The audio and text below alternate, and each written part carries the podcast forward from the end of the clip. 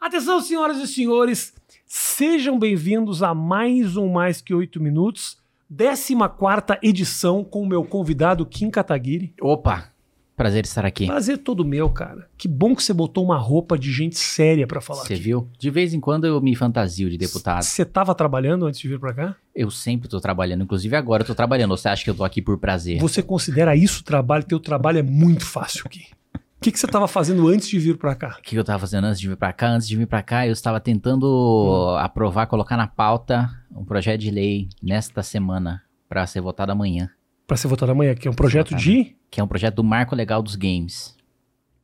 Que é um projeto para diminuir a tributação em cima de softwares, em cima de games, em cima de consoles e dar segurança jurídica para o desenvolvimento e também permitir para o uso de recuperação de pacientes em hospitais e também para uso didático em escolas.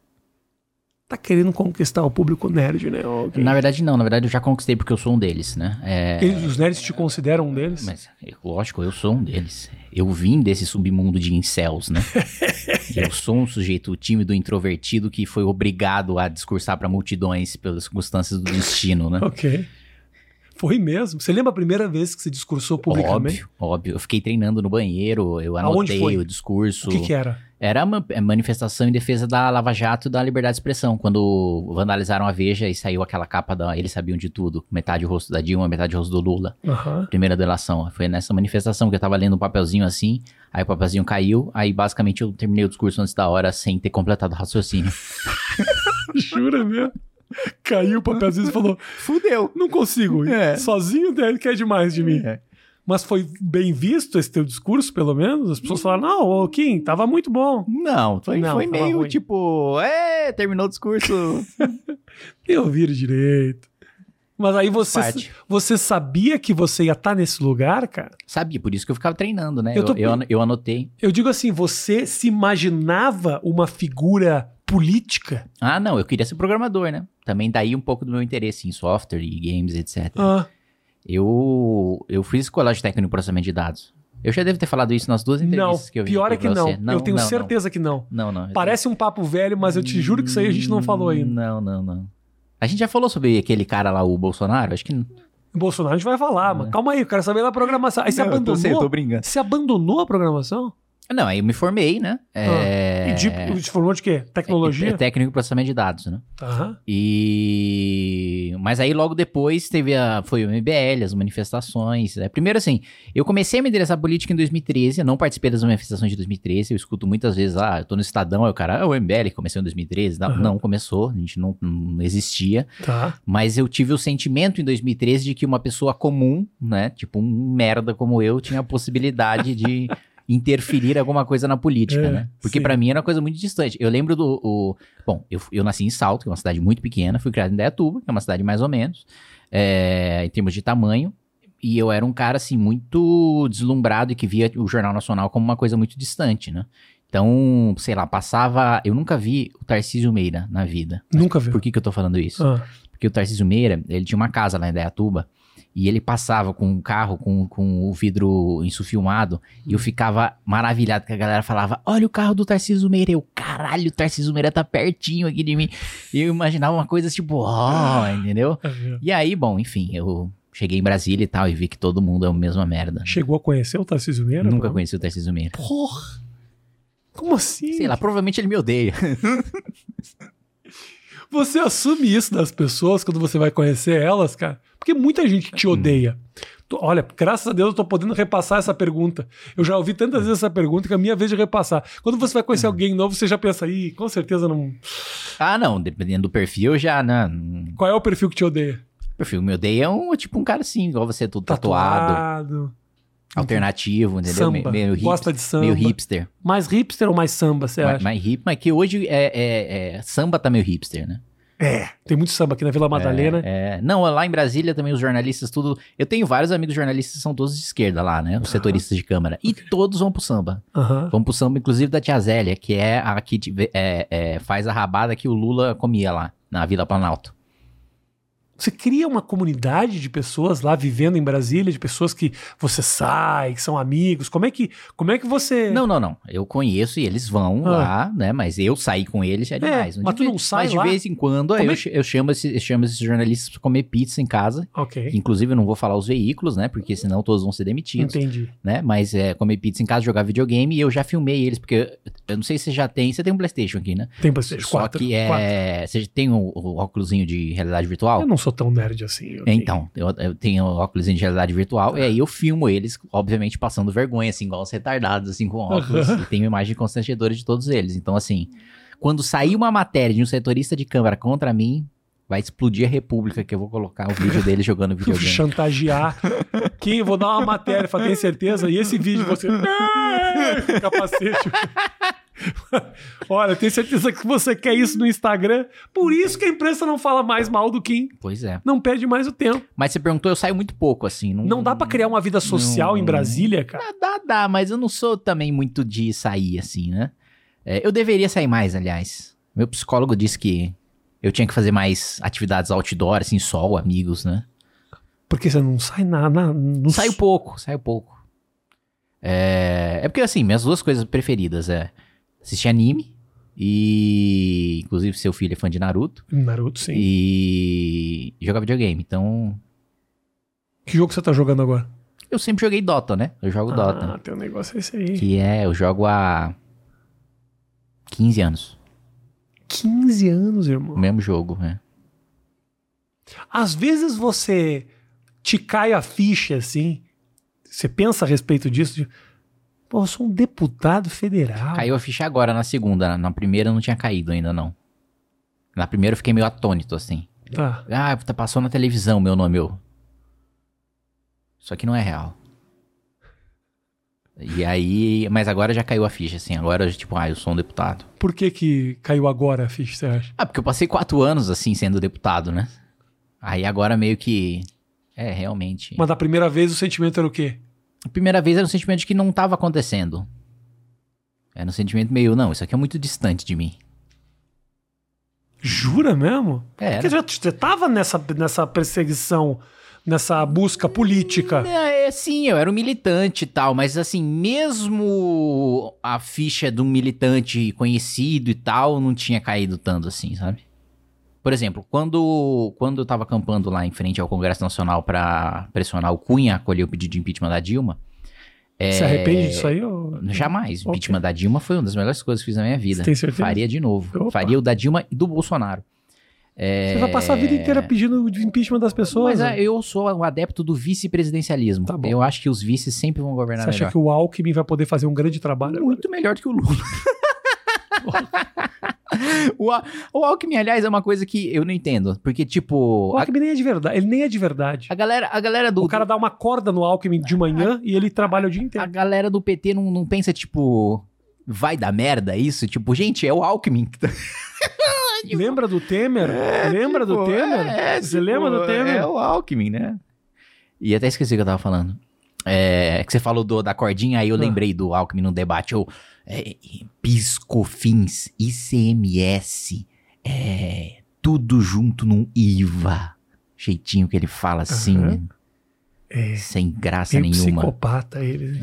Carinha de psicopata. Eu acho que o Alckmin já matou uns quatro ali. É, é, não- Eu acho, não me processa, vou- isso aqui é, sou não eu. vou entrar nessa seara, Sou eu eu. declaro aqui a Polícia Federal, o ministro Alexandre de Moraes, que não tem absolutamente nada a ver com essa Isso. afirmação que Decoro. acabou de ser. Senão tá? seria decoro. É, né? Tem que tomar cuidado com isso, hein, Kim? Tenho, Porque claro. às vezes na, na festa você fala umas coisas que vai aí. Ah, vixe, o último conhecido meu que soltou um áudio aí.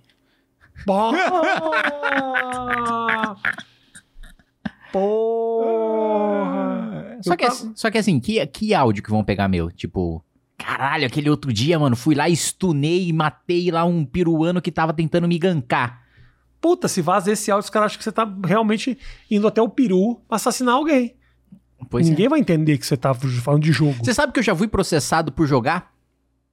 Eu acho que tá certo. Um deputado teria que estar focado É. em outras atividades. Então, mas o- o- foi o seguinte, e foi processo em todos os estados da federação. Hum. Porque foi o que nós chamamos de lawfare, quando, quando ficam te processando pra você ter que ficar respondendo, né? E Pra tirar foi- o teu tempo. Foi os Correios. Os Correios me processaram por quê? Hum. Porque no Dota, tem um, um- um bichinho que entrega os itens pra você, né? E aí, é, eu coloquei a roupa dos Correios, assim, no bichinho. E aí, os Correios falaram que se sentiram ofendidos, né? E aí eu tive que explicar pro juiz, né? É. o que- como é que era o jogo, qual que era a função daquele bichinho, que é entregar itens.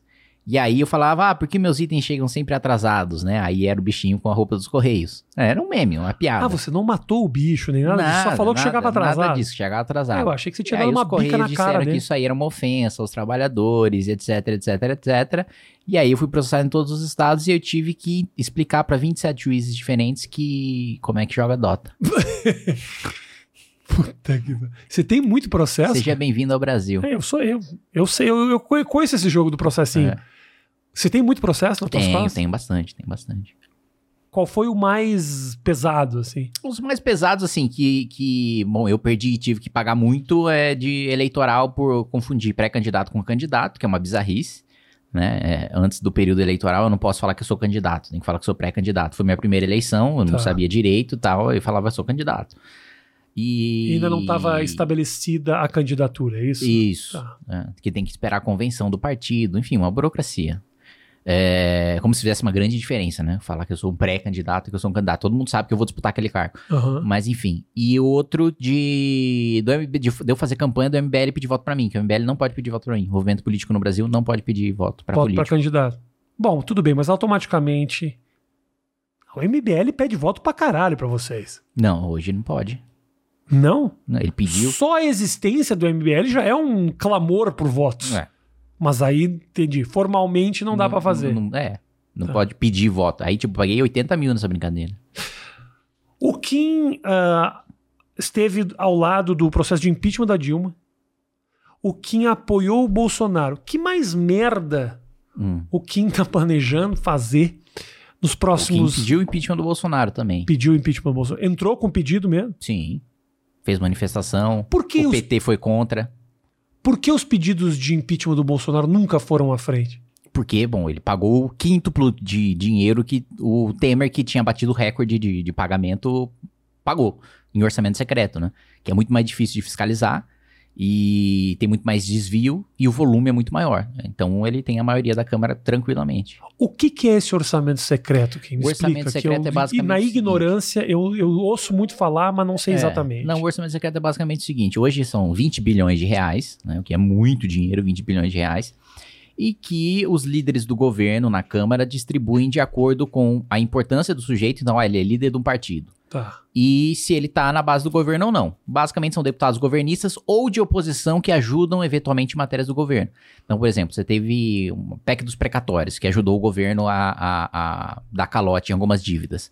Teve gente da oposição que votou a favor. E aí depois a gente vai ver o nome do cara tá na lista do orçamento secreto, que a gente só tem uma parte da lista do primeiro orçamento secreto, porque todo ano tem um orçamento secreto diferente. Uhum. A gente só teve uma parte da lista do primeiro ano porque a Rosa Weber obrigou o Congresso a entregar essa lista. Mas é secreto porque a gente não sabe quem indicou, qual deputado que indicou, com qual, qual critério foi utilizado e que obra que foi feita com aquele dinheiro, entendeu? Porque você tem as emendas impositivas, que é obrigatório você pagar. Então eu, por exemplo, tenho 15 milhões de reais, como todos os outros deputados, para mandar para instituições públicas ou privadas que atendem o público aqui na, no, no meu estado, ou se eu quiser mandar para outro estado, não faz o menor sentido, mas se eu quiser mandar para outro estado, Tá. eu posso, né? Uhum. Então, o que, que eu faço aqui? Eu mando para o Hospital do Câncer de Barretos, mando para a Unifesp, mando para a Unicamp, mando para instituições que estão fazendo pesquisa, eu, principalmente o meu investimento é saúde e pesquisa e desenvolvimento, né, que eu distribuo as emendas. E aí, tem como você ver, quando você pesquisa Kim deputado, vai abrir minha página da, no site da Câmara. E aí vai abrir todas as instituições que eu mandei o dinheiro e quais foram os equipamentos adquiridos com aquilo. Tá. No orçamento secreto isso não existe. Por isso chamado orçamento secreto. Né? É basicamente isso. E é um valor muito maior. Que se, é, que se é impositivo obrigatória são 15 milhões por deputado, o orçamento secreto é por ano por deputado, o orçamento secreto é tipo 100, 200 milhões. Eu não consigo ver nem a instituição na qual chegou o dinheiro, Não, nem a instituição. não. Nem, eu não tô nem perguntando do descritivo de máquinas e aparelhos. Não, não, não. Você não consegue. Você não consegue. É bizarro. E tem mais, né? Um, um bilhão de reais está sob suspeita. Recentemente você teve a primeira operação contra o orçamento secreto, gente sendo presa e etc, né? É, e esse é um puta de um trabalho do jornalista chamado Breno Pires. Era do Estadão, hoje é da Piauí. Esse foi um cara que desvendou, assim, sozinho e que trabalha insistentemente, assim, para descobrir isso. Porque, assim, é, investigação por parte da PGR, nomeado pelo Bolsonaro, com o apoio do PT, esquece. Já não, ninguém mais é investigado por nada, né? Só eu sou investigado por apologia ao nazismo, né?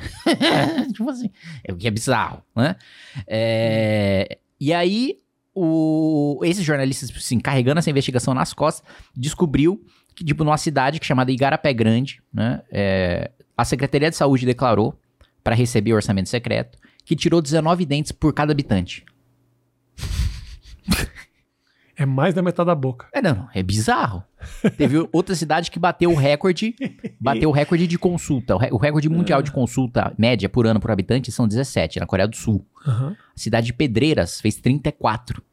Pedreiras, a galera tá tipo, Morrendo. expectativa de vida não, tá a 150. Ah, não, agora tá, voando. É, agora, consultas, meu Deus do ah, céu. Porra. Ah, dorzinha de barriga. Já faz todos os exames, faz já faz tudo, tudo. Ah, mas é caganeira. Não, não, não, não. Vamos fazer aqui todo o raio-x. E o Bolsonaro ainda tem coragem de dizer que não tem corrupção no governo e que ele não tem nada a ver com orçamento secreto. Isso é importante dizer também. Todo debate ele fala, eu vetei. É verdade. Ele vetou uma versão do orçamento secreto, mas depois ele mesmo enviou e ele mesmo assinou um outro projeto de lei que tinha o orçamento secreto e depois ele sancionou. Duas vezes ele fez isso. Uma vez ele mandou e ele vetou, nas outras duas vezes ele mandou e ele sancionou. Então é importante dizer isso, porque ele fala, eu vetei, como se todas as vezes ele tivesse sido contra. Sim. E ele fala, ah, eu não tenho nada a ver com isso, como se não fosse distribuído só pra deputado da base. Porra, eu tô lá.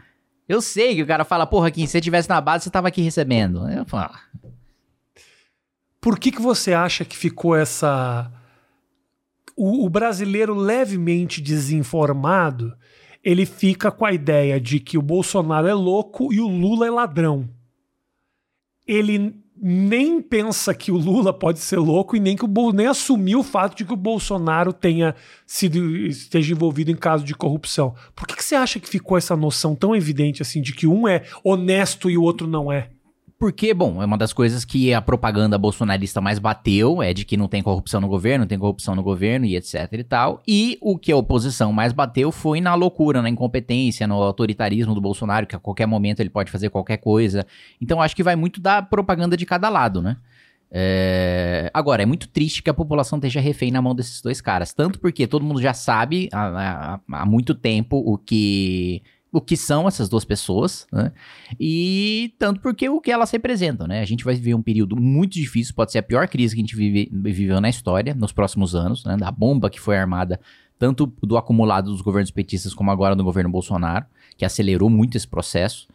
E então o próximo presidente teria que ser um excelente presidente, muito habilidoso, que, que tivesse muita coragem de cortar privilégio do Ministério Público, Judiciário, de classe política, e isso não vai ser feito, né? E, e a gente tá e a gente tá refém desses dois caras que assim, a gente vê o debate, né? Ah, você é corrupto, você é incompetente, você é autoritário. Pô, realmente, os dois estão certos em xingar um do outro desses adjetivos. Quem você vai votar aqui? Nulo, Nulo mesmo. nulo. Você tem que votar em alguém aqui. Tem, existe- no nulo. Existe. Ah, Como é que é que fizeram com eu o tenho, Thiago Leifert? eu tenho, eu Thiago Leifert, não foi? Fizeram com o Thiago colocar uma arma na sua Leifert? cabeça. Isso, isso. Aí ele falou, pode atirar. Pode atirar. Ué, Você- pra mim pode atirar, pode, Pode atirar, atirar? pode atirar. É engraçado você falar tem que votar em alguém, né, senhor Rafinha Bastos? Meu título tá em Porto Alegre. Ah, ah. Isso aí é, é, muito difícil. e- Tem coisa de transferir o E- título. e- entendi. Leva seis anos pra trazer pra Aham. cá. Há quantos anos que você tá com o título em Porto Alegre? Ah, puxa, isso aí eu não sei, né? Isso Ah, eu não posso responder, infelizmente. Eu, nulo. Voto nulo. É, entendi. Mas eu acho que realmente, eu, eu, pessoalmente, eu não gostaria que o PT voltasse ao poder, mas infelizmente agora, te manifestar agora o meu sentimento. Manifeste. Que, apesar de você não ter perguntado, eu sinto que eu preciso dizer. Claro. Eu não gostaria de mais um mandato de um sujeito que ri da morte das pessoas, um sujeito que não tem absolutamente nenhum, ah, nenhum apego à vida humana, um cara que perigosíssimo, ainda mais agora com uma, uma puta de uma base no Congresso que ele vai ter com essa nova com essas novas eleições. Tem, tem um- uma, uma vai ter muita força ele para aprovar a coisa. Eu não sei, eu não sei aonde isso pode chegar. Né? Num segundo mandato que é meio atirar de olho fechado, porque ele não vai precisar ganhar uma nova eleição, ele não pode fazer um terceiro mandato. Então, o que, que esse o país pode se tornar com essa ligação desse cara com a igreja cristã, com a igreja evangélica, que transformou o Congresso Nacional num, num- numa uma, uma igreja, irmão? Não, É isso. não. Não, o, pelo amor de O Deus. Kim é o único que não ora lá. Não, pelo amor de Deus. Toda a reunião de É. CPI tem antes uma oração, Não. um benzimento, entendeu? Não, peraí, Rafinha. Eu sei, eu sei porque eu tô lá Quem- dentro. Quem eu tô lá dera, dentro. quem dera ah, ah, o Congresso Nacional tivesse se transformado numa igreja. É justamente o contrário, né? Você tá falando de pastor e de padre picareta, É, que é muito- exceção. E tem é exceção. É exceção e são aqueles que mais se dedicam à política. Você acha mesmo? Eu acho, eu acho. Porque a maior parte dos padres e dos pastores não fica fazendo Pois é. campanha dentro da Pois igreja. é, mas se dedica, se dedica para defender os interesses de um Hum. de um dogma religioso, né, cara, que vai muito além das, dos interesses, das necessidades do, do povo. A princípio, a princípio a Hum. gente fala que o poder precisa ser a gente precisa ter um governo laico para que não haja a defesa de interesses de uma religião ou de outra, não é isso, cara? Não, perfeito, mas. Então você não tem discussões mais, mais ah, avançadas a respeito de, sei lá, legalização do aborto, legalização das drogas, tudo vira Deus, cara.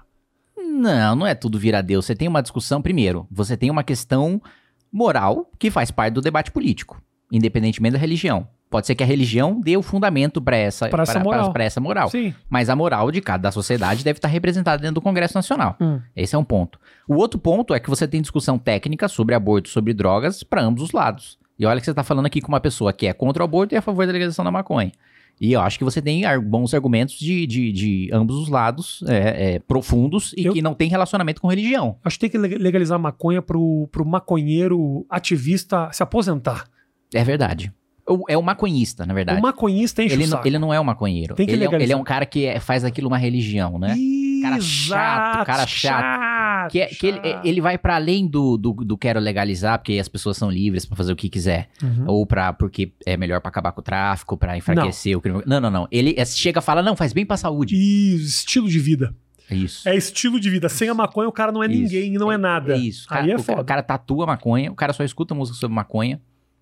É, é aquele cara assim, que. que... Não sei se posso fazer essa piada.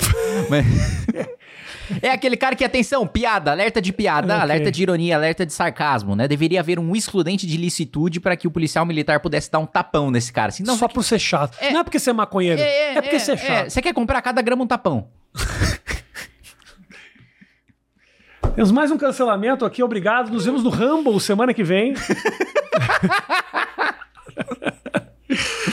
não, eu entendo, enche o saco. enche o saco. Não tapa, não, mas uma, uma beliscadinha no mamilo. Que dói, aquela que dói. Aquela puxadinha de pelo na coxa. Isso é pior que tapão na cara. Pá, isso aí é pior que tapão na cara. Aí você entrou muito no detalhe, É, né? o, o maconheiro, ele, o, maconheiro ativista, ele às vezes enche o saco. Mas também, né, tá aí lutando para que a gente consiga legalizar uma droga que sim ajuda em tratamentos médicos, Ah, sim, entendeu? canabidiol, Tem doentes de câncer. Mas aí, que- calma, é bom a gente separar as duas entendeu? coisas. Eu falo né? sério aqui, você É vem de piadinha é- aqui, é- cara. É bom, é bom a gente separar as duas coisas, porque, assim, uma coisa é o canabidiol para uso de Sim. saúde, etc. Outra coisa é maconha para uso recreativo.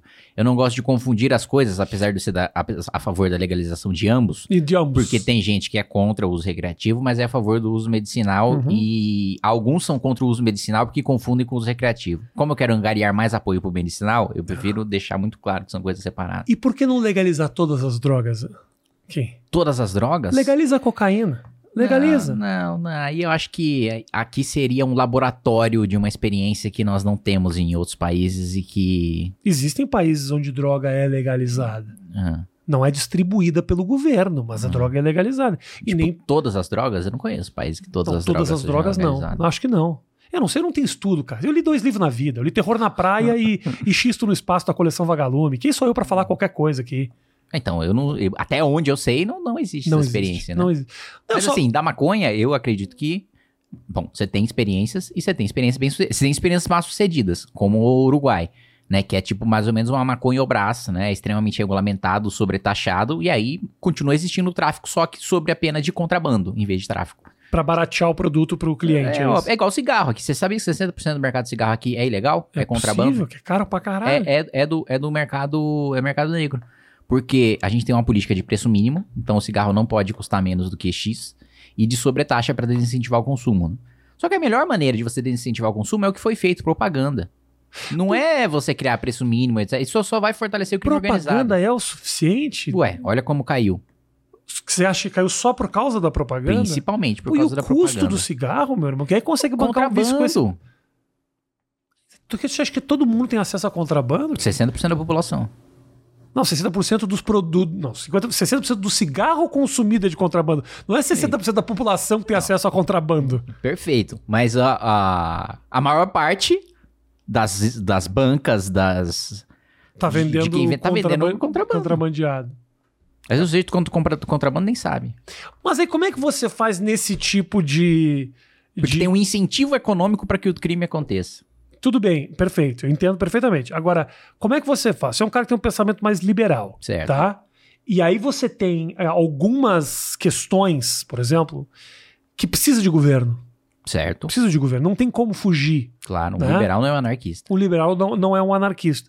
Mas quando você tem essas questões, por exemplo, de tributação ou ah, cinto de segurança, que a princípio faça o que você quer, mas ao mesmo tempo multar o cara que não usa cinto, talvez tenha salvado a vida de muita gente. E inclusive reduzido o custo em hospital público, né? Perfeito. O cara que bate o carro acaba dando custo pro governo. Como é que você faz nesse tipo de. Um liberal pensa a respeito desses temas? Aí, bom, primeiro que tem diferentes visões de liberalismo, né? Mas em relação à política pública, eu penso a caso a caso. Assim, eu, como liberal, claro, tendo a. Primeiro, não, um, um liberal não é só liberal por uma questão moral, né? Por uma questão de que, olha, o mais correto é que eu seja livre dentro da. da, da- da- é, sem interferir na liberdade do outro, sem interferir na vida, na propriedade, na liberdade do outro, né? O, o- o mais correto é isso porque eu tenho direito a isso.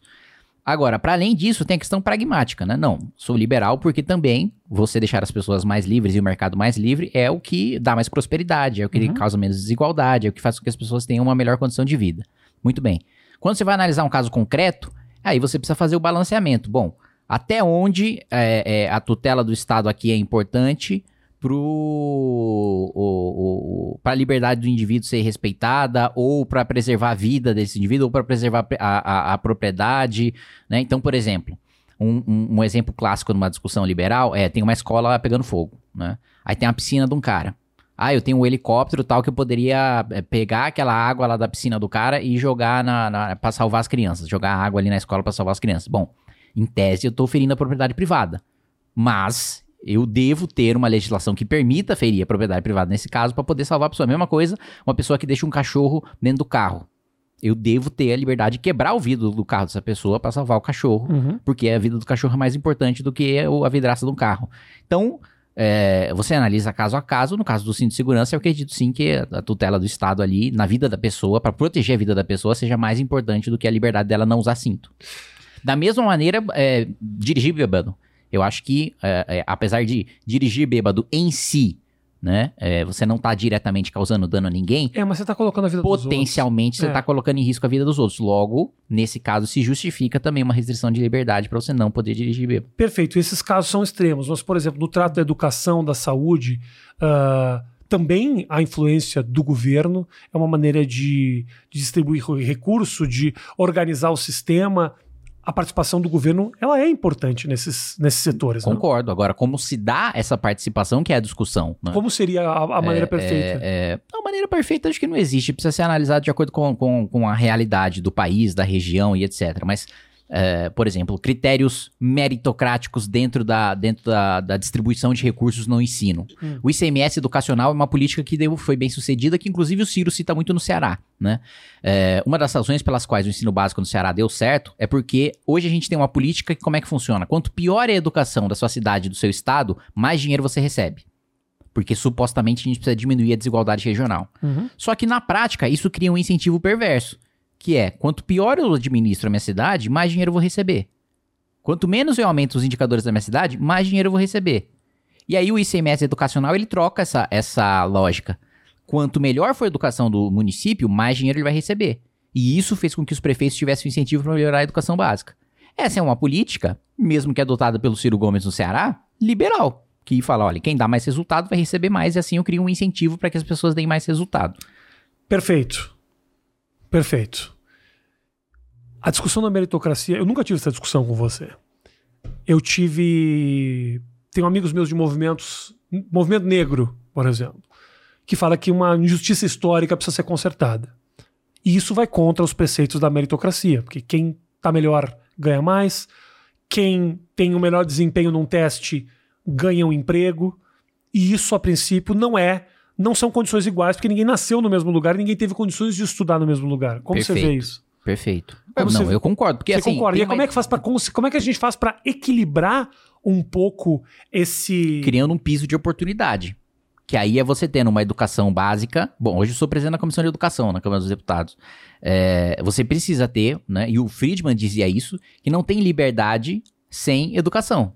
Porque se o sujeito não tem uma educação, ele não vai tomar as melhores escolhas para si mesmo. Porque qual que é a ideia do liberalismo de maneira geral? É que o indivíduo tende a tomar melhores decisões para si próprio do que o governo. Que ele tem incentivos melhores para tomar decisão para si próprio do que o governo. Agora, se ele não tem educação, diminui muito a chance dele tomar uma, uma- uma melhor medida para si próprio. Ele não é livre. Ele não sabe como votar, ele não sabe como guardar dinheiro, ele não sabe como gastar o dinheiro, ele não sabe como ganhar o dinheiro. Então, para mim, um piso de oportunidade é você ter uma educação básica gratuita para todo mundo. Essa educação básica precisa ser diretamente prestada pelo Estado? O Estado precisa construir a escola, contratar o professor, contratar a merenda. Hoje, o Estado de São Paulo, a Secretaria de Educação do Estado de São Paulo tem uma rede de restaurante maior que o McDonald's. Por que, que o secretário de Educação precisa ficar administrando restaurante? Por que, que ele não pode. de- continua gratuito o ensino. As crianças continuam não pagando nada. Mas por que, que ele não pode contratar uma empresa para fazer isso?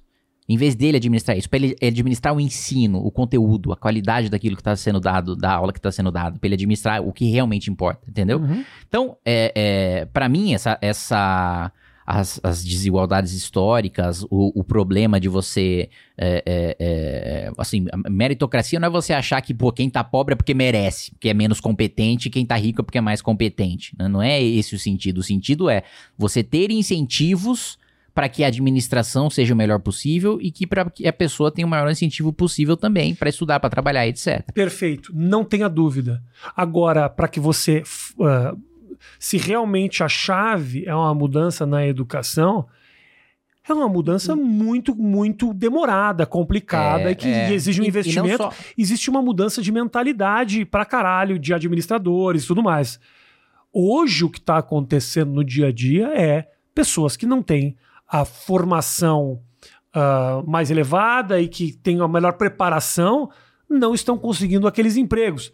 Quando você tem, por exemplo, um negro que consegue o emprego de uma diretoria, ele muda toda uma cadeia né, de pessoas que veem aquela oportunidade e que levanta tudo isso. Não tenha dúvida. Esse, esse negro já passou pela fase de educação. Esse cara tá fadado às piores oportunidades pro resto da vida.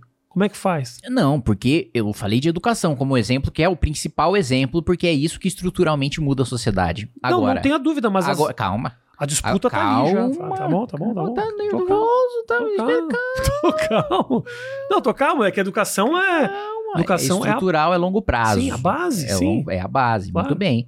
Tem que ter política também de assistência social, Uhum. tem que ter política também de saúde.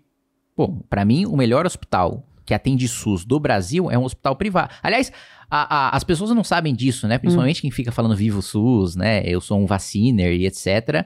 Que a maior parte do SUS é privado. A maior parte do SUS é de instituição filantrópica que atende SUS. né? Mas por que, que eu tô dizendo isso? Não sei. Porque é um Sei, conjunto você que- de. Você não me pergunta essas coisas, não faço a menor ideia do que você falou aí. Vai lá, vai lá. É a chamada pergunta retórica. Ah, tá, é pra você mesmo. entendi. Exatamente. Pode falar. É... Intimidade é uma merda, né? Porque a gente já Pode- se maltrata, não, já e pode falar, tô ouvindo, tô ouvindo. Não, eu sei que a gente pode falar, mas assim, as pessoas às vezes olham e devem achar, puta caralho, que deu uma patada, como ele é escroto. Tramontina. É, é isso, já faz um meme, assim. Não, eu odeio esse meme do corte rápido, porque É. eu acho muito tosco, mas enfim. Que eu tava falando mesmo? Que é um conjunto de políticas públicas, né, que ajudam a diminuir a desigualdade. Uhum. E perspectivas para crianças, por exemplo, ou perspectivas para jovens, etc.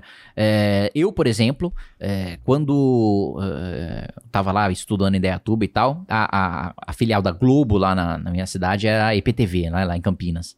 E aí tem um concurso de redação, não sei se tem ainda, mas na época- minha época tinha um concurso de redação da EPTV, que a melhor redação você ia conhecer a... O Tarcísio é, Meira. não. você ia conhecer o a redação lá da IPTV, né? A câmera, etc, né? O que hoje, parando pra pensar, é uma bosta, né? Porque você foi ver um monte de câmera parada. Mas eu fiz redação pra caralho pra poder é, conhecer aqueles estúdios e nunca conheci. Mas isso me ajudou muito a ler e a escrever. Tem um programa na Secretaria de Educação do Rio de Janeiro, que é tipo, os 50 melhores alunos vão pra NASA e pra Disney. Puta, isso, pra um, pra um aluno da periferia, é da mesma maneira como eu via o Jornal Nacional como uma coisa distante, ele via Disney e a NASA como uma coisa assim, eu nunca na minha vida vou sair daqui. Sim. E ele passa a ter uma perspectiva, que é exatamente isso que você tá falando. De um sujeito numa posição que faz com que as pessoas vejam que outras pessoas possam é, é, alcançar aquela posição. O que eu discordo aí, muito Hum. provavelmente do seu amigo, de você, Ah. é de que esse corte ou essa assistência tem que ser racial. Eu acho que tem que ser social. Porque, na minha avaliação como liberal, a melhor maneira de você acabar com a discriminação é acabando com a discriminação, positiva ou negativa. E proporcionalmente você vai ajudar mais os negros tendo um corte social. Porque, obviamente, aqueles que São vão. os mais pobres. São os mais pobres, sim. Sim, não tenha dúvida. Não, eu- talvez eu ter usado a questão racial não tenha sido a melhor maneira de expor a minha questão. Eu tô falando pessoa, pessoa com mais com menos oportunidades. E, inevitavelmente, num país Mas como mesmo- o Brasil, mesmo- acaba sendo racial. Não a, não, não a divisão, mas o problema em si. Não, acho que o problema em si é mesmo a falta de oportunidade Sim. por si, por si só, Sim, né? sim, não falta de oportunidade em razão da, mas- da raça. Mas quem é? né? Não, não é em razão da raça, não tenha dúvida. Mas quem é que tem menos oportunidades no país ainda, cara? Escravidão era aqui. Mil, 1900, 1888, quer dizer, Quem é o mais pobre? é um processo muito recente, ou seja, o negro é o mais pobre. Não Muito tenho, bem. não tenho- eu não tô, eu concordo com você. Nós estamos concordando. Então não, nós estamos não acho que a concordando. questão é não acho que a questão é única e exclusivamente racial. Agora, você tem um país extremamente preconceituoso e reacionário, cara. Um presidente da República que fala os absurdos que ele fez e com a possibilidade de ser, de ser reeleito. É um cara que foi votado. É um cara que falava que ditadura matou pouco, que o artista é vagabundo. Quer dizer, Nisso aí eu concordo. não é uma surpresa você ter um, um eleitorado desses num país como o Brasil, cara? Por que num país como o Brasil? O Brasil é um país subdesenvolvido. Então, nunca passou pela minha cabeça, tanto que nós fazia a piadinha com o Bolsonaro, achando que não ia dar problema nenhum. É, pois é. É, A maior parte do- do- da população brasileira não sabe qual que é a função de um deputado. A gente vive num país pobre, miserável. Aliás, a gente vive num país rico de povo pobre, né? A gente vive num país que arrecada muito 5 trilhões e que a maior parte é tirada do mais pobre para o mais rico. É, assim, na- no primeiro mandato tive a oportunidade de visitar o país inteiro. E é assustador o quanto, assim, é, é, ser classe média no Brasil é ser rico. É assustador o quanto. Eu achava assim que tinha algum pingo de pobreza na minha vida porque de vez em quando cortavam a água e a luz de casa. É, Na minha corta aqui tem uma, uma época que eu esqueço de pagar. então eu, eu vi que não, na verdade. Meio eu- escroto falar isso que eu tô falando aqui, mas às vezes eu esqueço de pagar e cortam. Então, na verdade, o, o- só o fato de ter a possibilidade de cortar a água e a luz em casa já me fazia um sujeito com mais oportunidade do que a maior parte da população Claro. brasileira, né? Aham. Então é assustador a realidade. O sujeito tá preocupado em sobreviver. Não é culpa dele que ah, ele vota errado. Eu tô falando, ah, pouquinho, você é um liberal, você não tá defendendo a responsabilidade individual dele. Não é isso. É que o sujeito tá preocupado em sobreviver. Dentro ali da hierarquia de prioridades dele, ele tá tomando a melhor decisão pra si mesmo, que é antes de saber qual é a diferença entre deputado estadual e federal, ele precisa saber o que, que ele vai comer na janta. né? Sim. Então, esse é o país que a gente tem. E, e, e, e, e esse país que a gente tem é o país em que o Bolsonaro consegue viralizar que o PT entrou no TSE para tirar uma reclamação do Janones de um vibrador que quebrou porque ele botou leite condensado. E essa porra viraliza e pega no, no eleitorado. Esse é o país em que vai lá o PT e consegue viralizar que o Nicolas Ferreira tava lá mamando um cara. E aí, Eu acho bem provável. E, isso, Acho bem provável. isso sai na manchete da Folha como uma grande preocupação da campanha do Bolsonaro. Tipo assim, a preocupação. Hum, Foi manchete da Folha. A preocupação né, da campanha do presidente da República hum. É de se um dos seus principais aliados é gay ou não. É esse o país que você vive, Rafinha. Então. Tá vendo? É isso, que eu, é isso que eu tava tentando te provar. Não, Você mas acaba de concordar comigo. Nós concordamos. Então olha pra câmera e fala, concordo com o Rafinha. O Rafinha concordou comigo. Que Caralho. Aliás, o que, que você acha da, dessa figura do Nicolas aí? Me fala. ah, eu acho um sujeito patético. Eu, acho Eu um achei sujeito- muito que você ia defender. Eu. Que defendeu o Nicolas? É. de Deus, o cara absolutamente despreparado. Arregou de debate comigo, aliás. Aliás, ô Nicolas, ó, você tá assistindo isso aqui, você arregou, cara. Você, aliás, eu achei engraçado, porque a CNN fez um debate de dois caras que arregaram pra mim. Um Ah. é o Boulos, outro cara é o Nicolas. A CNN tinha me convidado pra debater com Mas o Boulos. entre eles, eles debateram. Entre né? eles, eles debateram, né? Aí a CNN tinha me chamado pra debater com o Boulos. Aí o Boulos não topou. Aí o Nicolas foi lá e xingou o MBL. Aí eu falei, não, beleza, vamos debater então. Se você xinga o MBL, xinga na minha cara e eu vou rebater as acusações e eu vou falar também o que você faz. E aí, não, ele arregou e o Boulos arregou e os dois que arregaram debateram entre si. Eu achei lindo, assim, quase... Quase aquele momento romântico que, que você teve no debate recentemente aí do, do Lula com o Bolsonaro. Vem aqui, estou à disposição. Você. Da onde que você acha que nasceu a força de, de, de voto do, do Nicolas? Esse? de colar no Bolsonaro, ser um cara jovem que colou no Bolsonaro e ser um cara que, ser um cara que tem boa oratória. Colar no Bolsonaro, como certas pessoas fizeram há um tempo atrás? Nada disso, porque eu já tava eleito. Foi no segundo turno. É, campeão. E lá atrás, quando apoiamos o Bolsonaro, você acha que eu vou esquecer disso? 18, eu já tava eleito. 2018. Eu já tava eleito. Não, calma aí. O MBL se posicionou ao lado do sujeito antes da eleição. mano. Do segundo turno. O apoio, não- o apoio só se deu no segundo turno. Isso. E aí você já estava eleito. Exatamente. O apoio permaneceu? Como assim? O apoio do Kim permaneceu no segundo turno? No segundo turno? Não, não permaneceu, ele nasceu. né? Ele nasceu no segundo turno. Isso. Ou seja, existiu apoio. Existiu. Então vai falar do Nicolas, Kim. Mas eu não me elegi com base nisso. Você acha que não? Não, tanto que eu me reelegi. Você, não, sim. Aí mérito do amigo Kim Kataguiri. Pô, mas mas lá- naquele. Lá na- atrás, meu amigo, pelo amor de Deus. Você sabe que naquele momento a, tra- rejeição. a trajetória que eu construí também não é. Não colei no Bolsonaro e surgi colando no Bolsonaro. Ah, nada, nada, você acha? Não. Você acha que isso não te Surgi- fortalece? Não, não. Não, su- fortaleceu. Fortaleceu. claro. A direita tava unida à época e isso fortaleceu. Perfeito. Isso eu concordo com você. Você sente que a, tu- a tua. O teu surgimento é diferente do surgimento do Claro. Nicolas. Eu tenho uma trajetória própria. Qual que é a trajetória do Nicolas? Colar no Bolsonaro. Tá bom. Eu queria, Porra. queria que você dissesse aqui. Foi pé cara. pra Brasília, foi atropelado, acampei feito de Congresso Nacional, organizei manifestação. Você foi atropelado do quê, cara? Por um militante da MST. Que carro ele tava, ele tava dirigindo? Ele tava dirigindo um Hyundai. Pelo menos por isso que não, não se machucou. Porque eu tenho um Hyundai, bate e ele amassa. É muito vagabundo. Se fosse uma É, Quase Blazer... deixou uma amiga paraplégica. Jura mesmo? Opa, bateu em cheio nela. Eu não sabia dessa história. É, pois é. Atropelaram... E quantos era que foram atropelados? Hã? Quantos foram atropelados? Eu e ela. Eu e a Amanda. Jura mesmo, cara? Sim, senhor. Isso saiu na imprensa na época? Saiu, saiu. Saiu, o Aécio se solidarizou. Ai, coitado dos meninos que estão caminhando pra Brasília, pra não sei o que, não sei o que lá. Aí eu, literalmente na época, eu mandei o Aécio tomar no cu. Porque eu falei, bom, você tá contra o impeachment e você vem se solidarizar, que você fez? Pega sua solidariedade e enfia no cu. Eu tava putaço, bom, tava putaço e tinha 18 anos de idade, né? Então, É. mandar a pessoa tomar no cu. Era vírgula. Não era, não era grande coisa, né? É. Essa tua segunda eleição agora, Kim, qual que você sente que foi o... o- Você continua uma figura muito muito viva nas redes sociais, o teu investimento continua naquele, naquele universo, ainda tem muita força, suas postagens têm acesso pra caramba, agora acesso não apenas de simpatizantes, como de eleitores, né? Mas a tua votação cai de 450 para 250. 290. 290. Por que, que você sente que houve uma queda ou se mesmo assim é um puta número? Assim? É um puta número. Não, é um puta número, mas houve uma queda. E por né? quê? As duas coisas ao mesmo tempo. Por que você sente que. Porque eu não tinha projeto presidencial. E acho que essa é uma lição que a MBL aprendeu. Temos que ter candidato à prefeitura, temos que ter candidato a governador, temos que ter candidato a presidente da república. Eu, assim, se bobear em 2026, se a MBL não tiver candidato a presidente da república, eu nem me, nem me candidato mais.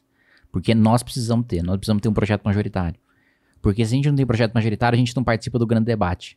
A gente não participa do, do, do que há de mais importante, que é você colocar. Você pode até não eleger o presidente, pode ser até para marcar posição, para fazer 5, para fazer 10, para fazer 15%. Tá. Mas você coloca suas ideias dentro do debate e você elege bancada. E você ganha relevância. Sem isso, a gente apanha como a gente apanhou agora. Eu me elegi, mas eu me elegi bem, mas assim, sobrevivendo a um cenário em que o pessoal saiu destruído do nosso campo, nem Lula nem Bolsonaro. Pô, o pessoal lá aqui de São Paulo, amigos nossos que disputaram pelo Podemos, ca- acabaram. O Atropelados. novo, o novo acabou. O Novo acabou, elegeu três, não bateu cláusula de barreira, os três vão sair do partido se bobear.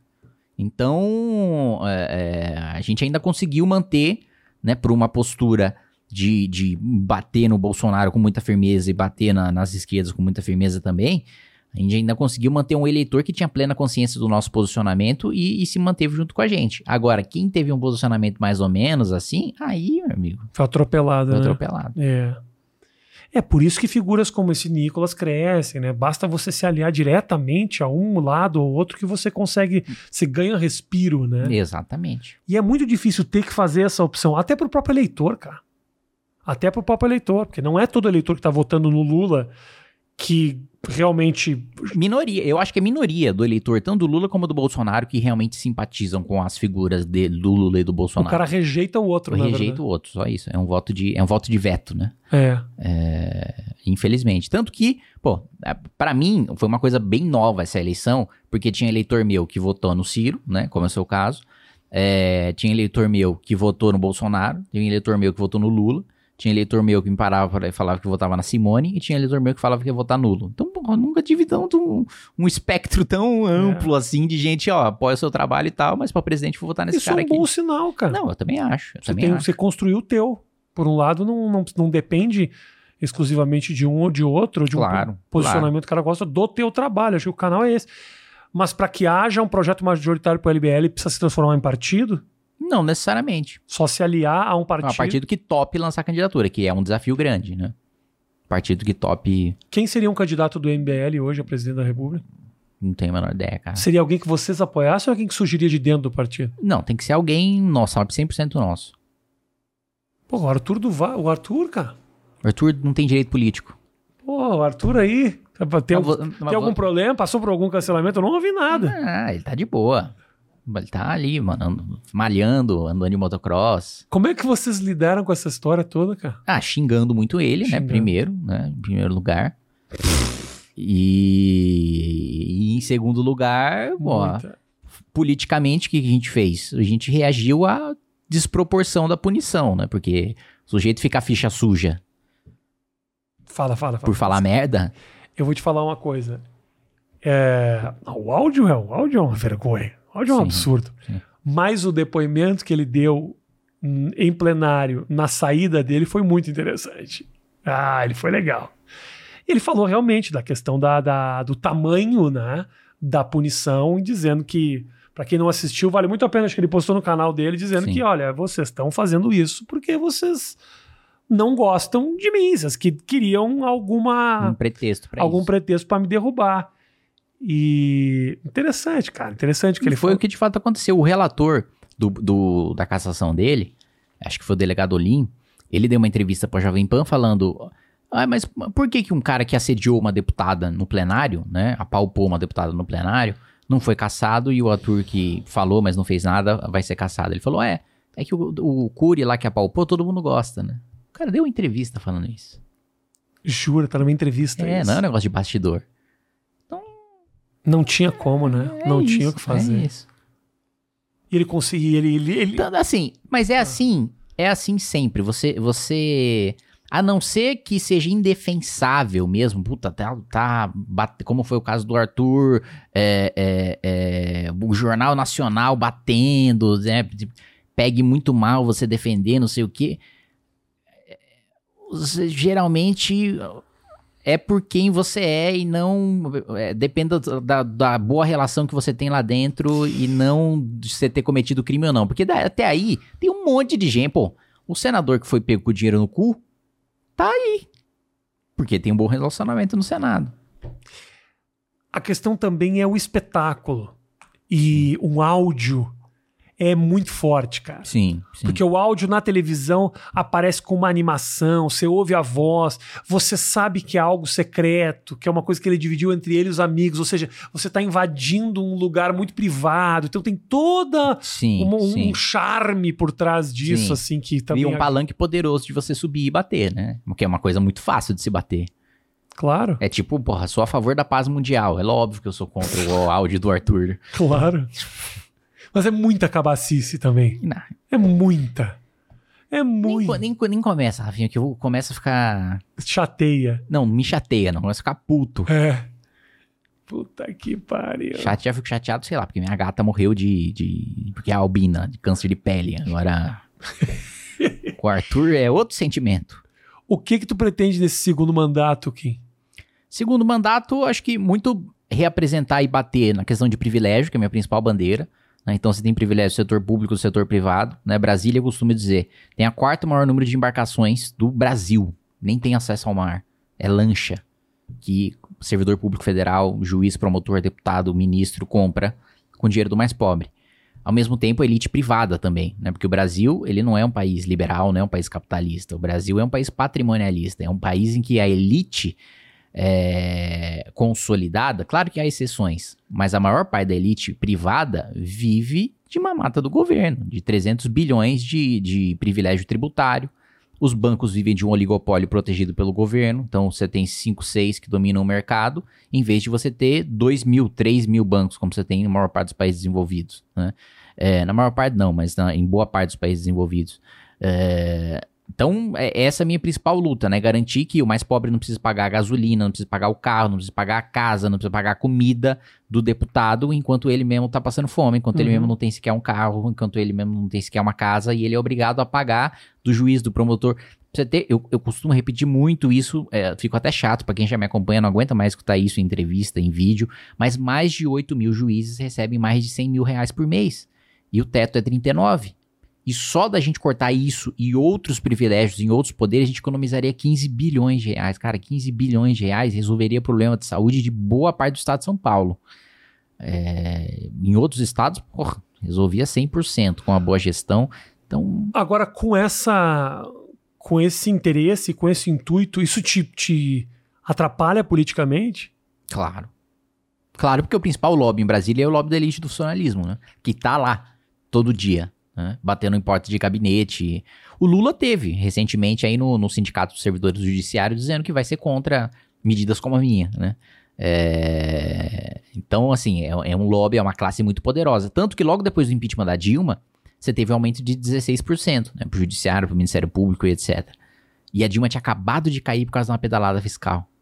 Ou seja, a hipocrisia do próprio parlamento que votou um aumento de maneira irresponsável, tendo acabado de derrubar uma presidente por irresponsabilidade fiscal. Ou seja, não deveria ter derrubado, né? Não, Ou seja, deveria ter derrubado e não deveria ter votado o aumento. Ah, eu imagino que isso deva ser uma bandeira pesada pra carregar, né, cara? Mas é. Não, Não só pelo funcionalismo, como pra acabar com a própria. Com a própria mamata dentro do dos Congresso. colegas, claro, Dos pega colegas. mal, porque os caras falam, porra, quem não bate tanto, vamos votar fundo eleitoral, porra, quem vota contra, mas fica quieto. É, o que eu- uma coisa que eu já ouvi, né, é, quando eu tava negociando o texto lá de determinada proposta e tal, falar, pô, Kim, eu posso até pegar uma parte do texto que você tá sugerindo, mas você vai ter que ficar quieto na hora de votar. Aí eu falei, mas porra, mas só minha fala assim, você vai negociar com base nisso? Falou, Kim, você não sabe o quanto vale você quieto. Jura mesmo. Que foda. É foda, né? Porque ao mesmo tempo você quer emplacar o texto, né? Sim. E aí como é que você faz?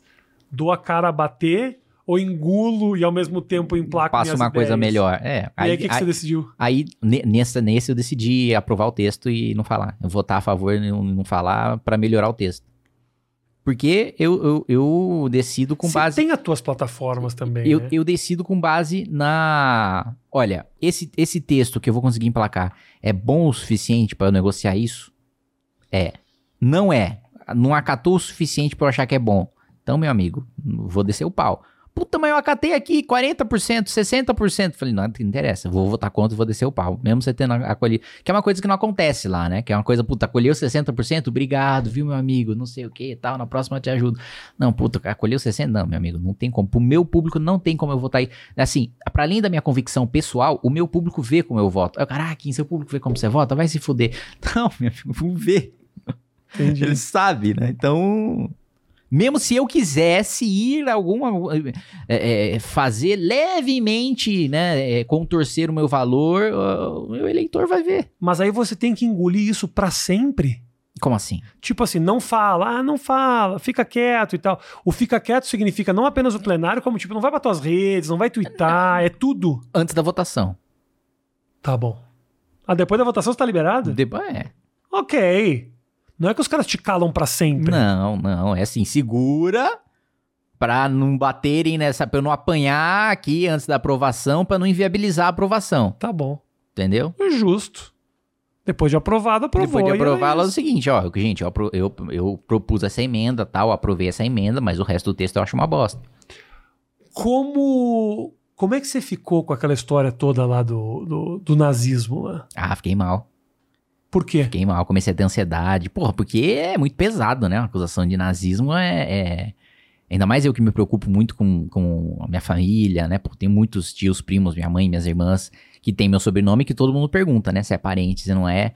E, porra, ter uma acusação dessa com o Jornal Nacional dizendo que eu tô sendo investigado pela Procuradoria-Geral da República é muito pesado, é muito duro, né? Então, porra, foi quando comecei a tomar remédio pra ansiedade. Que é, que até hoje, assim, quando eu abro. a- é, é, eu preciso tomar porque, assim, se eu abro o WhatsApp e tal, eu vejo um, um monte de mensagem, como tem todo dia um monte de mensagem, eu já fico ansioso, já pensando, "Puta, tem uma merda aqui pra me fuder, entendeu? Então, foi bem difícil, cara. Foi uma das coisas mais difíceis, assim, de passar na minha vida. Foi? Você tinha sentido algo assim em algum momento? Porque você passou por umas, umas pesadas em algum momento. Eu também. passei, mas não, não tanto como essa, porque essa foi, foi a acusação mais dura e, ao mesmo tempo, a que teve maior repercussão e a que eu mais senti injustiça, assim, eu mais senti, me senti mal, assim, de, de ter uma injustiça que eu não tava conseguindo controlar o rumo, porque na minha cabeça também era uma coisa muito maior do que realmente foi. Na minha cabeça, assim, eu não conseguiria andar na rua que a galera ia sair e me bater achando que eu sou nazista. E depois de um tempo, tal, meus amigos me ajudando, minha família me ajudando, falou, cara, anda na rua. A gente vai andar com você. E aí, tipo, a galera elogiando, cumprimentando, pedindo pra tirar foto normal, quem não gosta olhando feio, normal, como sempre. E a vida seguindo, entendeu? Mas eu tive que passar por esse processo assim na minha cabeça e tal, pra dar uma ajeitada, porque foi, foi pesado pra mim. A verdade Kim, é que você tá maior do que só esse universo aqui, ó. Tá maior do que a rede. A rede te dá a impressão de que o mundo tá caindo, mas a vida lá fora não é assim mesmo. Então, Sim. assim, é. Você passa, vai passar por outras, vai acontecer coisas assim. Sim. Quanto mais você crescer dentro desse lugar, que é um lugar que você é acusado de absurdos o tempo inteiro, velho. De maneira assim, de maneira injusta para ambos os lados. Porra, ambos os lados. Bolsonaro fala as maiores atrocidades. Essa semana os caras estão acusando o cara de pedofilia por um negócio que não tem absolutamente nada que ver. Sim, sim. Uma descontextualização do momento de uma fala de um cara que você não precisa descontextualizar nada para meter o dedo. Exatamente. Exato, perfeito. Entendeu? Perfeito. Então, assim, você tá vulnerável. Quem fala tá vulnerável. O cara pode tirar três, quatro falas do que a gente tá conversando agora e te fuder. Lógico, Basta ele escolher lógico. e ter plataforma para isso. Exatamente. E basta você. Que é o que tá acontecendo na campanha presidencial direto, é o que você acabou de falar, pô. O cara vê uma versão e aí acabou, o cara é satanista, o cara é, é, é mal porque ele é maçom, e maçom, sei lá, faz ritual com criancinha Uhum. na, na cabeça dos caras, né? Uhum. Um país. E, e a população não tem acesso à a, a, a- a contraparte, né? A, saber de fato que aquilo ali é bobagem. Eu entrei outro dia num Twitter bolsonaristaço, assim. Fiquei lendo. Vários, vários, fiquei lendo. lendo. É tão bem feita a edição dos vídeos e das falas que chegou em certos momentos que até eu comecei a falar, mas isso aqui é verdade mesmo, cara? Teve três ou quatro que eu olhei e falei, o Lula falou isso. Aí eu fui pesquisar e aí encontrei que não, aquilo ali é fake news, porque aquilo ali foi dito quatro anos antes e eles estão usando aquela frase para Num outro contexto. num outro contexto. E, mas, cara, muito bem feito. E eu sou um cara que tem terceiro grau completo, não sou um imbecil. sou.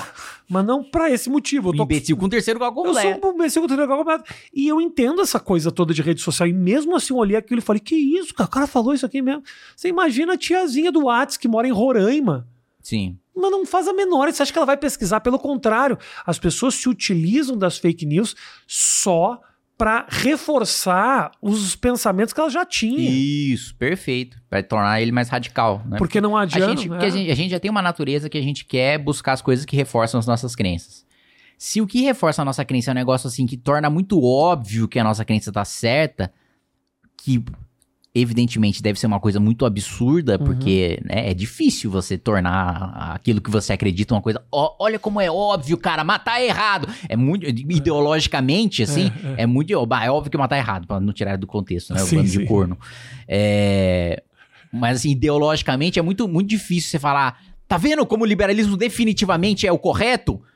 Quem é contra tá aqui, ó, estuprando cabrito. Entendeu? É, é- é, tipo, aí pega, vem uma notícia falsa dessa e fala: Caralho, é isso que eu precisava É pra mostrar que eu tenho definitivamente razão. Pô, é isso.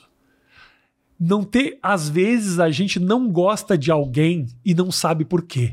Basta chegar alguém e dizer: "Pô, você sabe que aquele cara parece que fez tal coisa, mas não vou nem pesquisar, era o que eu E- precisava pra odiar o cara". é Então isso. se a gente já age assim diariamente, você imagina com essa enxurrada de informação, cara. O tempo inteiro, descontextualização. A, a guerra, ela virou. Ela virou ah, de quem controla a narrativa, né, cara? Isso. É mais do que se é verdade ou é mentira. É como que isso aqui eu posso fazer de uma forma que as pessoas entendam como verdade. E tem verdades construídas aqui que são realmente muito confusas, cara Perfeito. muito confuso. Aí o cara olha qualquer um dos dois candidatos, que para mim são extremamente falhos de caráter, e se o cara quiser, o cara acredita nos maiores absurdos. Cegos, assim, né? A gente quer estar cego. Sabe por quê? Porque é confortável. É. Você tá do lado de gente que concorda com você, você faz parte de alguma coisa. E o que a gente mais quer nessa loucura de briga, de política, é estar do lado de alguém Hum. que pelo menos diga, é isso mesmo. Você fala, ah, pô, não sou só eu. Graças né? a- uh, Então por isso que tá É. num lugar como você, nenhum nem outro, não é o lugar mais confortável que tem. É, não, é o pior lugar possível, né? Você tá espremido num lugar que. Numa posição que não tem poder, numa posição que tá no meio de dois polos de poder que estão te amassando. né? Uhum. Quem Então- acha que bate, quem bate mais em vocês no MBL? Hoje, mais os bolsonaristas que os petistas. Hoje, mais Por porque. quê? Pelo sentimento de traição, um pouco não, assim? acho que não é sentimento de traição, é porque eles são hegemônicos mesmo. Porque eles não. Assim, da mesma maneira que a, a, sei lá, a Marina e o Ciro apanharam mais da esquerda do que da direita, mais do, do PT do que. uma- Não falar esquerda, foi mais o PT mesmo. Porque o PT, assim como o Bolsonaro, o Lula, assim como o Bolsonaro, são hegemônicos. Eles se preocupam mais com o próprio campo ideológico, em ser, se, se confundirem com direita. O Bolsonaro quer ser a direita e o Lula quer ser a esquerda. E aí ele vai lá e faz propaganda dizendo que a Marina quer que o povo passe fome, sendo que ela mesma passou fome. Uhum. Ele vai lá e faz propaganda falando que, sei lá, que o Ciro é corrupto. Pra destruir toda a oposição dentro da esquerda, assim como o Bolsonaro quer destruir toda a oposição dentro da direita. Porque dói.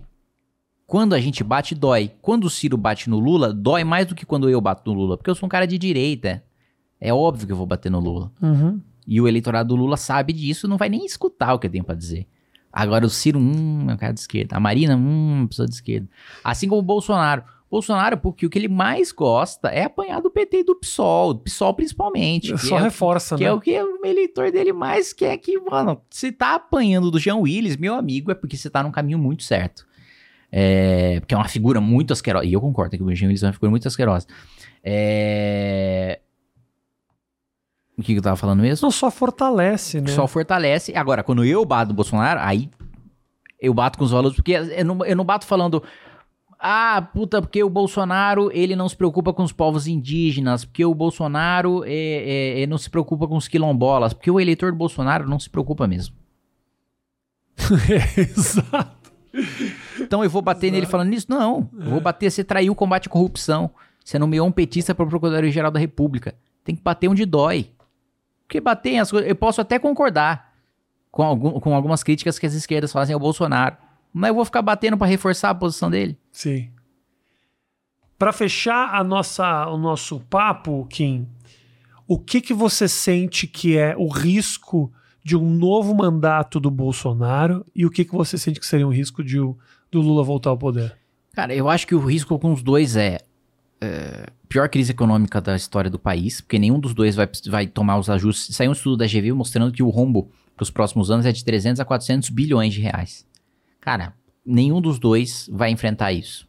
Todos os dois vão, querer fazer dívida, isso vai aumentar juros, isso vai aumentar a inflação, isso significa mais gente passando fome, isso significa mais desigualdade, isso significa é, é, mais gente com falta de acesso à educação, mais falta de gente com mais falta de violência. acesso à, à saúde, mais violência, é isso que significa. Para além disso, ambos, na minha avaliação, têm projetos autoritários. Tanto o Bolsonaro não tem a intenção de deixar o poder, como Lula, acho que não o Lula em si, mas o, o, tipo, o Lula tem essa intenção, mas não tem a idade para isso. Mas o PT tem a intenção e seus quadros têm a idade também para tentar se perpetuar no poder. É para isso que eles estavam fazendo caixa no petrolão também, para ter dinheiro infinito para campanha e nunca mais sair no poder. Da mesma maneira o Bolsonaro, e assim, se o Bolsonaro perder a eleição, ele vai fazer igual o Figueiredo, ele não vai entregar a faixa. Ele vai deixar a faixa lá e vai embora. Então, isso no melhor dos cenários, né? No pior dos cenários, vai tentar incentivar caminhão e invadir Supremo, invadir o Congresso. Você acha que existe essa possibilidade? Pô, já, já, 7 de setembro, ele já manda o caminhão furar bloqueio policial lá no, na Praça dos Três Poderes. Para ele mandar entrar no Supremo, é um, dois palitos. Dois palitos. Muito obrigado pela visita, meu irmão. Eu que agradeço. Sempre bom te receber. Agora é a hora que você, sei lá, serve alguma coisa para mim e tal. Não não, não não, não, vai ter nada. Assim. Nada, nada. Água. Só água? Água. Tá bom. Não tem. Se quiser, eu peço um iFood. Mas por enquanto não tinha nada programado. Tem um omelete, posso fazer um omelete para você? Tá, muito obrigado. Tá, se você quiser. Podemos. Tem um whey, whey protein tem aí também, se Ótimo. quiser. Sempre um prazer. Sempre um prazer. Rafinha Basso. Gente, muito obrigado pelo carinho, pela audiência de todos vocês. Espero que você tenha aguentado o Kim até agora. Eu sei que é difícil, eu sei, muito difícil, né? Que geralmente você assiste um pouco o Kim e fala, eu gosto dele, mas desliga. Ah, porque também, assim, o cara posta vídeo todo dia, falando, falando, falando, falando. Você tinha que fazer era canal de, de gameplay, velho. É verdade, é uma boa ideia. Na Twitch. Boa ideia. Mas eu sabe que eu tenho um canal no Twitch e de, de vez em quando eu dou uma jogadinha. Dá uma jogadinha opa, e a galera vem? Opa, vai, assiste. Do caralho. Obrigado, gente. Muito obrigado pelo carinho. Parabéns ao Kim aí, a nova, ao novo mandato. E tamo junto. Até a próxima. Valeu. Vote com consciência. Se é que é possível. Até mais.